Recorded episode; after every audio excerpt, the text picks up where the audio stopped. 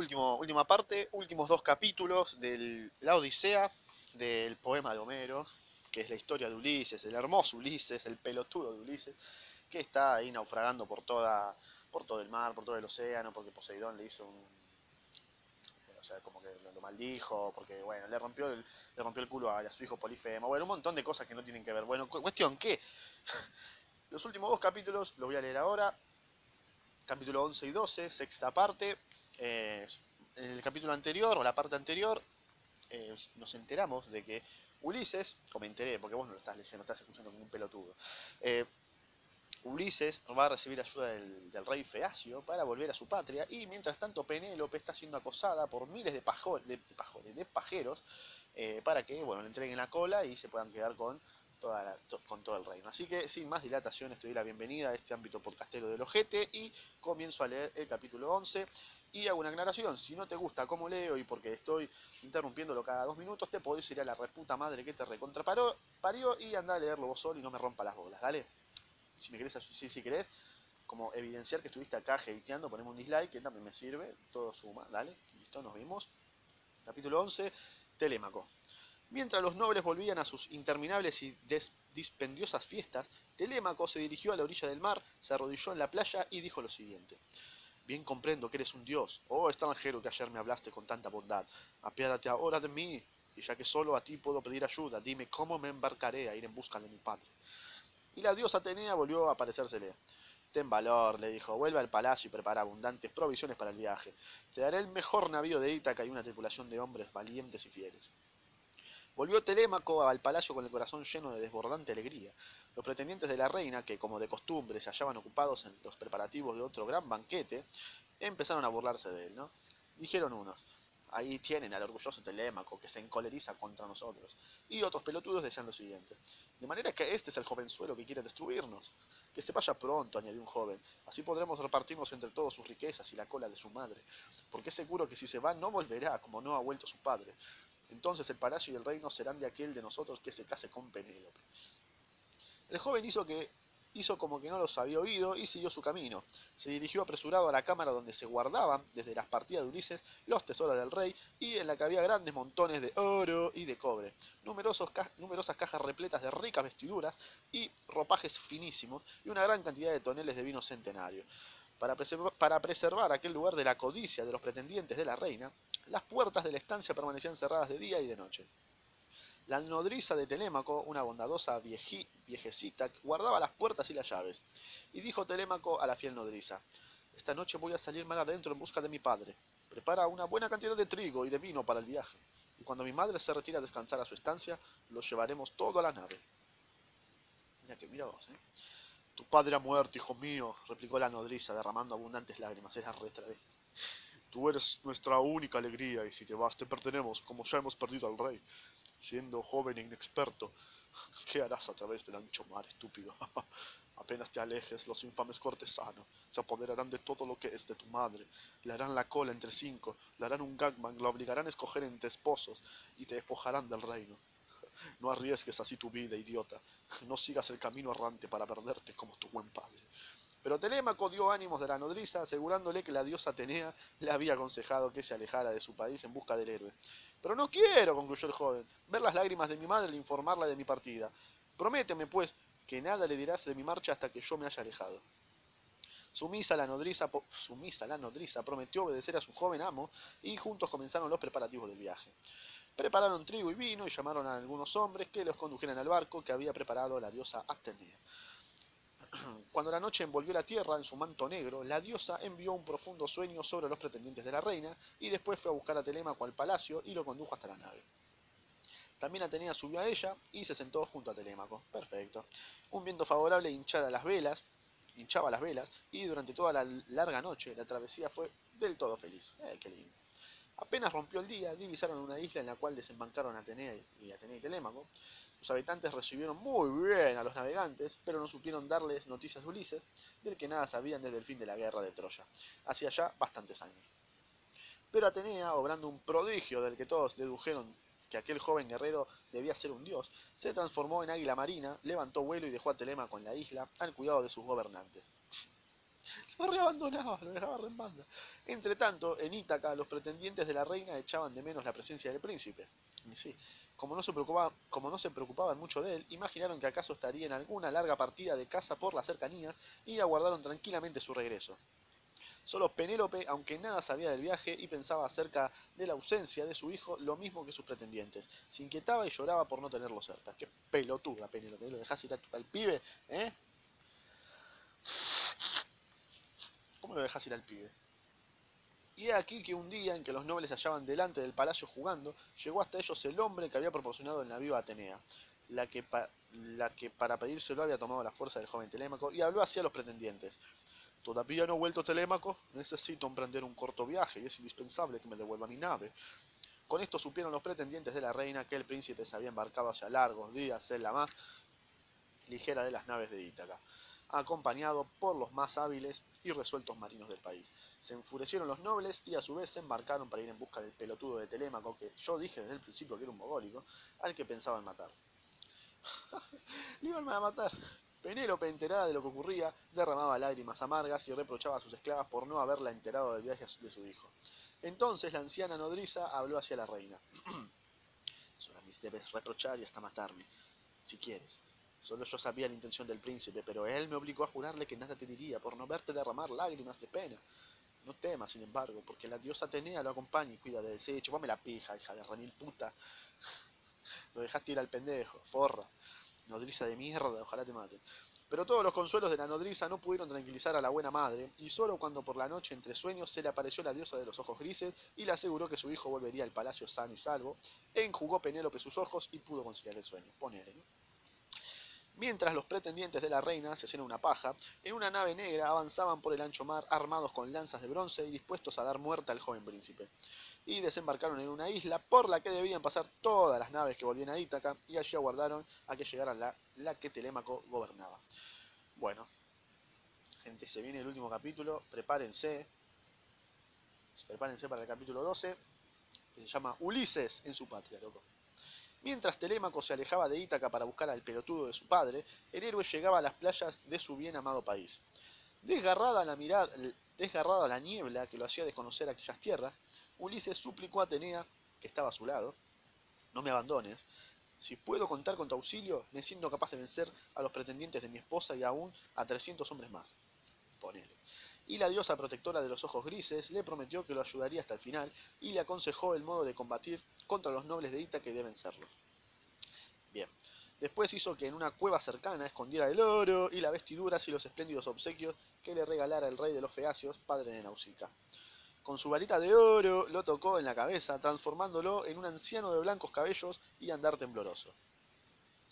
Desapareció su rubia cabellera, se apagó el brillo de sus ojos y su piel apareció surcada por profundas arrugas y en vez de los magníficos vestidos donados por el rey de los feacios, cubrió sus hombros con una mísera piel de cervo. Cuando Ulises estuvo así transformado, Atenea le dijo, un hombre te ha sido fiel en tu reino, y no solo a ti, sino también a tu esposa y a tu hijo. Ese hombre es el porquerizo que guarda los cerdos del palacio. Acércate a él y fíjate de cuanto te diga, mientras yo procuro el regreso de Telémaco, tu hijo.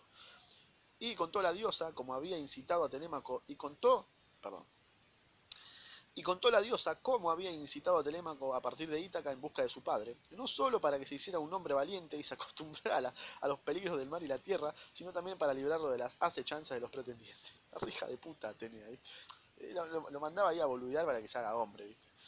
Después Atenea, convertida de nuevo en águila marina, elevó vuelo sobre el mar, mientras Ulises subía a la montaña y se dirigía a la cabaña de piedras y ramas en que habitaba su porquerizo. Más de 300 cerdos guardaba el viejo servidor, a quien ayudaban otros tres hombres y cuatro perros feroces. Esto se debía a que en Ítaca se necesitaba gran cantidad de carne que los pretendientes de la reina consumían en sus festines. Eran unos mantenidos del orto, ¿no? Cuando Ulises se acercó al porquerizo, este estaba sentado a la puerta de su cabaña, haciéndose unas sandalias de cuero, y al ver los perros del viejo aquel hombre harapiento que se acercaba, avanzaron hacia él, ladrando furiosos, enseñándole los dientes. Si no lo destrozaron fue porque el porquerizo, dejando su tarea, acudió a contenerlos. El buen hombre, dirigiéndose al recién llegado, dijo lo siguiente. Toda mi vida hubiera ayudado, toda mi vida hubiera ayudado si mis perros te hubiesen dado muerte. Esta pena, añadida a las demás, me hubiera hecho el más desgraciado de los hombres. pues has de saber que mi amo está errante desde hace largos años por lejanas tierras, y que mientras él tal vez sufre hambre y sed, yo tengo que apacentar y engordar sus cerdos para que otros se regalen con ellos. Después de esto, el buen hombre colocó en el suelo hojas y una piel de cabra para hacerle un asiento al extranjero. Luego mató dos lechones, los asó y agasajó con ellos a Ulises. Y a este manjar añadió una copa de vinito tan dulce como la miel, marca uvita. Mientras comía, el porquerizo le contaba a Ulises la conducta pérfida de los pretendientes de la reina y sus abusos en el palacio. Entonces Ulises le habló así al buen hombre. ¿Por qué no me dices el nombre de tu amo? Yo que he viajado por tierras y por mares, ¿acaso lo conozca? Y contestó el anciano, no quiero decirte el nombre de mi amo, que sin duda ha muerto, pues cuantos llegan a Ítaca cuentan que le han ocurrido las historias más raras a su esposa, al escucharlas derrama abundantes lágrimas. Todas esas historias son falsas y tú, lo mismo que los otros, inventarías lo mejor, lo mejor te placiera con tal de obtener el favor de mi amo.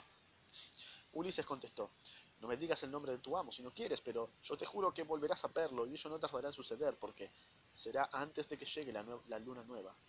Todo el día permaneció Ulises en la cabaña de su servidor, y el buen hombre, cuando los otros porquerizos llegaron a la cabaña, dio un festín en el que ofreció lo mejor que tenía su huésped. Como la noche era tempestuosa y caía una fuerte lluvia, el porquerizo hizo un lecho en el que el desconocido pudiera dormir. Después, desafiando la tormenta, salió a vigilar a los cerdos, y el héroe comprendió que aún tenía en su país un fiel servidor. En tanto, llegaba Atenea volando a la isla en que dejara al joven Telémaco, y le ordenó que partiera inmediatamente para Ítaca, y el príncipe abordó su nave y, y levó anclas. Un viento favorable impulsó el navío con gran rapidez. Era una noche cerrada cuando el barco pasó por delante de la isla en la que los pretendientes de la reina guardaban el paso de la nave de Telémaco para matar al joven. Pero como la noche era oscura y Atenea envolvió al navío en una espesa niebla, los pretendientes no pudieron verlo. Siempre guiado por la diosa de los ojos grises, Telémaco desembarcó en la orilla más próxima a la cabaña del porquerizo. Con su lanza de bronce en la mano avanzó hacia la montaña. Ulises aguardaba a que el anciano le sirviera la comida matinal, cuando de pronto vio llegar hasta él un joven gallardo, de ojos brillantes y apuesta figura. Opa, reencuentro, opa, antes de que llegara a la cabaña, dijo Ulises al porquerizo, que estaba dentro. Un hombre se acerca, pero sin duda es un amigo, pues tus perros, en vez de ladrar, saltan a su encuentro gozosos. Al oír el porquerizo estas palabras, salió corriendo de la cabaña, pues el gozo de sus perros le hacía comprender quién era el recién llegado. Al ver al príncipe, derramó lágrimas de alegría y lo condujo después a la cabaña y puso ante él los mejores manjares mientras le decía: Has vuelto, Telémaco, termino volverte a ver. Así supo Ulises que él que acababa de llegar era su propio hijo. ¡Oh! Épico. Comió el príncipe con los porquerizos. Decí, la puta que te parió, mirá, soy tu papá, forro. Decíselo. Comió el príncipe con los porquerizos y aunque Ulises estaba vestido como un harapiento mendigo, Telémaco lo trató con bondad y cortesía. Luego se disculpó por no poder recibirlo en su morada, aduciendo que ésta estaba invadida por forros pajeros de mierda por su madre, que cometían allí todo tipo de iniquidades. A ello le respondió Ulises, sin darse aún a conocer. Preferiría estar muerto antes que ver en mi casa espectáculos vergonzosos como el que relatas. Y el joven Telémaco exclamó, Muchas de las cosas que nos pasan están en manos de los dioses. Si el destino pudiese ser elegido por los hombres, mi madre y yo elegiríamos el día del retorno de mi padre como el más glorioso. Y Ulises no pudo dejar de sentir orgullo al ver los buenos sentimientos del joven, mientras el príncipe le pidió al porquerizo que corriera a comunicar en secreto a la reina el feliz regreso del joven. En tanto, la diosa Atenea, invisible para todo el que no fuera Ulises, hizo al héroe una seña para que saliera de la cabaña.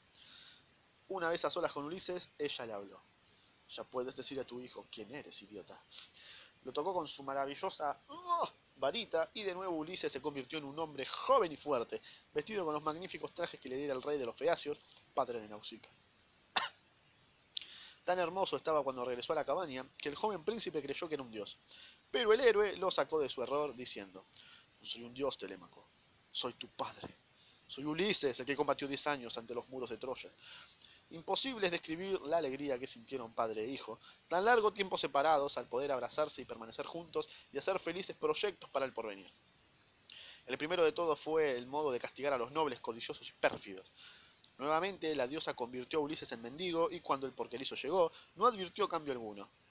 El el, el pobre hombre venía tristísimo, pues los nobles, furiosos al ver que Telémaco, en su regreso a Ítaca, había escapado a su fiera venganza, habían regresado a su vez jurando darle muerte apenas lo viera. Al oír estas palabras, Telémaco y Ulises se miraron y sonrieron. a la mañana siguiente, Telémaco partió para el palacio. Voy a ver a mi madre, dijo el porquerizo. Le dijo al porquerizo. Conduce tú a este mendigo a la ciudad para que allí le socorran. Y Ulises asintió, fingiendo siempre su papel de mendigo. Cuando llegó Telémaco a la ciudad, la primera persona a quien vio fue a su anciana nodriza, la hija de remil puta que lo dejó ir solo. La buena mujer se echó a llorar de alegría, pues había pensado que jamás volvería a verlo. La reina, al oír su voz, bajó al vestíbulo y, bañada también en lágrimas, lo besó, le hizo un, le hizo un petizo y abrazó tiernamente. Creí que jamás volvería a verte, dulce. Creí que jamás volvería a verte, dulce luz de mis ojos, dijo al joven príncipe. Acto seguido, Telémaco se dirigió a la sala donde los pretendientes celebraban uno de sus acostumbrados festines. El príncipe no se dignó siquiera mirarlos y solo buscó a su amigo mentor para relatarle cuánto le había ocurrido.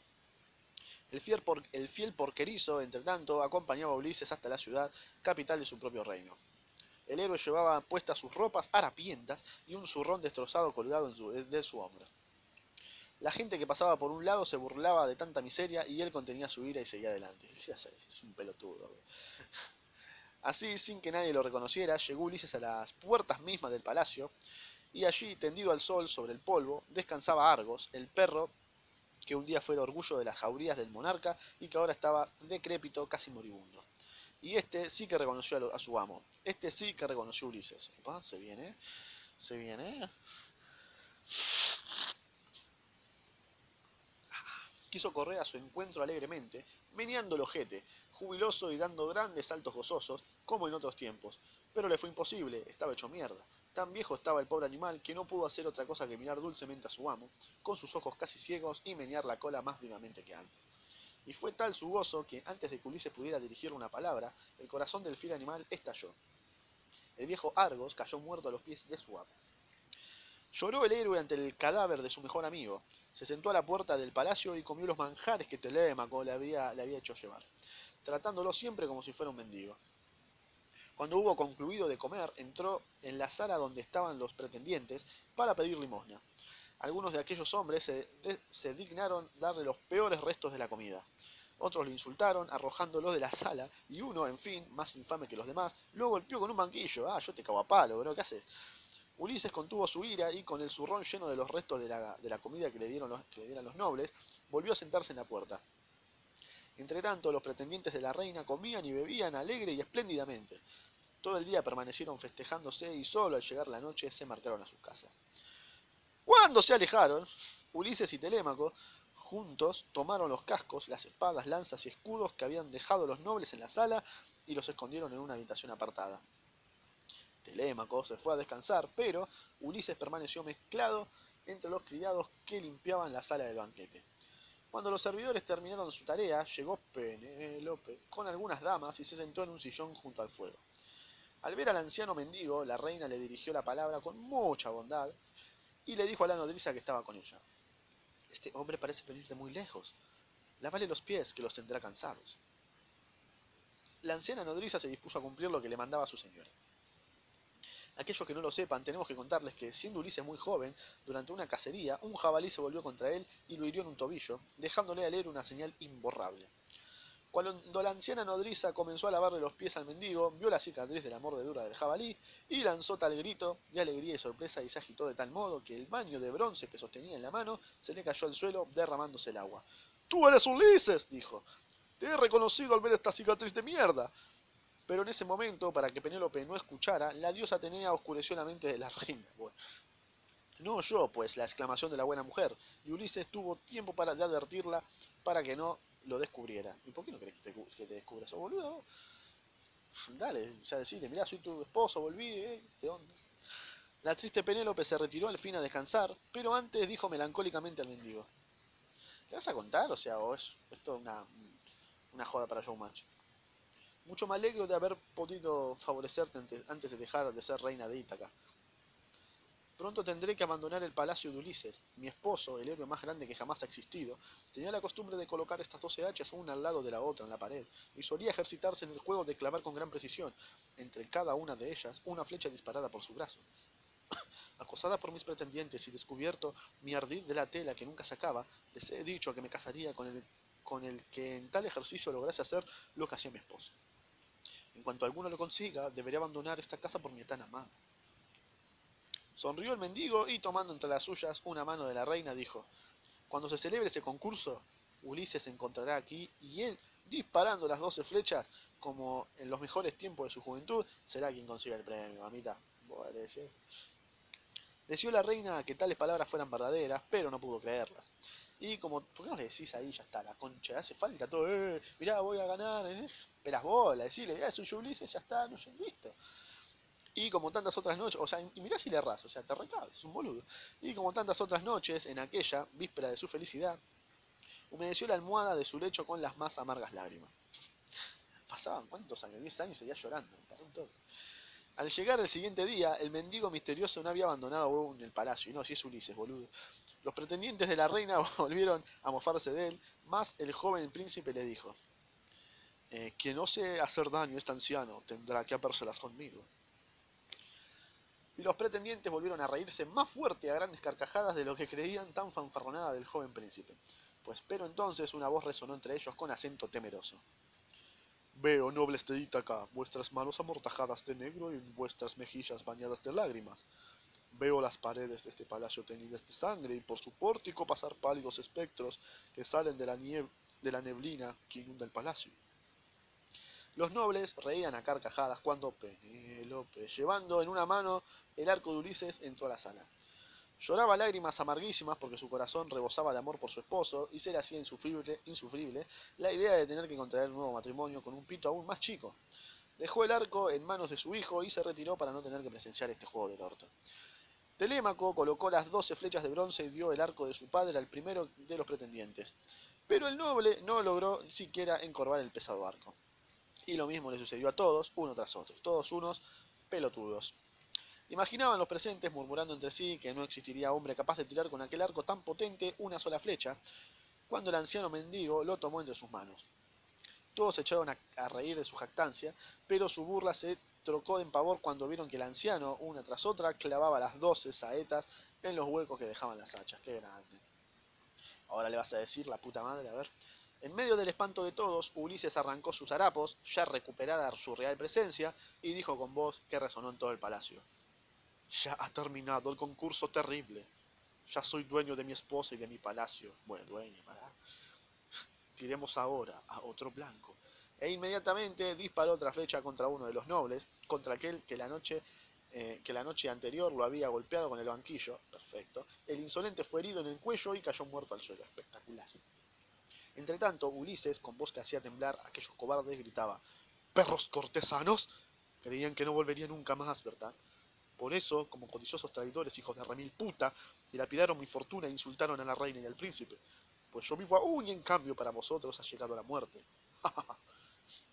los, cobardes se arrodillaron ante el héroe lívidos de miedo, pero él no tuvo piedad y, seguido solo de su hijo, de mentor y del fiel porquerizo, hizo frente a toda aquella carterra de codiciosos infames hijos de remil puta y pajeros. A pesar de que todos los nobles hicieron sacar de la armería escudos, cascos y lanzas, y de que estaban en número mucho mayor que el de Ulises y los suyos, fueron vencidos. Su sangre empapó el suelo y cuando cesó la lucha, Ulises estuvo rodeado por los cadáveres de sus enemigos. En ese momento entró en la sala la vieja nodriza. Ante aquel espectáculo lanzó un grito de horror, pero enseguida la alegría se sobrepuso al espanto. Corriendo subió, sin Penélope que no hizo nada. Ah, mira, ah, mira mi esposa. Eh, qué bien, qué bien. Bueno, me, voy a seguir tejiendo. O sea, dale. No, dijiste nada, hija de puta. Corriendo subió a la estancia en que se hallaba Penélope. Alégrate, hija mía. Tu esposo ha regresado y ha dado muerte a todos los pretendientes, gritó. En un principio, por su inmensa tristeza, la reina creyó que la feliz noticia era demasiado buena para ser cierta y hasta dudó de la cordura de la fila anciana. Sin embargo, bajó corriendo a la sala y vio a Ulises apoyado en una columna, descansando de la lucha. Y apenas pudo creer que fuera verdad lo que veía en sus ojos. Como vacilara un instante, no creyéndole a sus ojos, Telémaco tuvo que decirle: Tan endurecido está tu corazón, madre mía, que ya no conoces a mi padre. Entonces, si la reina vio y reconoció al héroe, a quien Atenea había devuelto a su apariencia natural, tan bello como un dios que hubiese descendido a la tierra, avanzó con paso rápido hacia su esposo y se abrazó a él durante largo rato, como el náufrago que ha sido a una que ha sido a una frágil tabla llega a la tierra, y con ello el final de sus sufrimientos. Vamos. Así terminaron las extraordinarias aventuras de Ulises y su continuo errar por tierras y mares, iniciándose para siempre una felicidad bien merecida, loco. Y un aplauso que volvió Ulises y se garchó a Penélope toda la noche, seguramente. Ahora tenía una noche de sexo loca. Y nada más, así ahí, ahí culminó. Espero que te haya gustado, estuvo fantástico. Excelente libro, La Odisea de Homero. Si no te gustó el final, te voy a mandar a los pretendientes, ¿sabes? Y te voy a mandar bien a la puta madre. Eh, siempre te mando a la puta madre. Eh, bueno, comenten el mejor insulto que tengan. Acá abajo, eh, momento spam, final, Instagram, Spotify, acá abajo. ¿Qué subo en, Instagram? Bueno, subo más o menos una parte del podcast, así que así como un tráiler, ponele, entre comillas. Y en Spotify están todos los, los podcasts, todas las, lecturas, los resúmenes, toda esa hueá. Y nada más, recomendame un libro, comentalo, eh, lo voy a anotar, no te prometo que lo vaya a leer, si me interesa lo leo, si no, no, pero vos comentalo que todo sirve para la lista de libros a leer.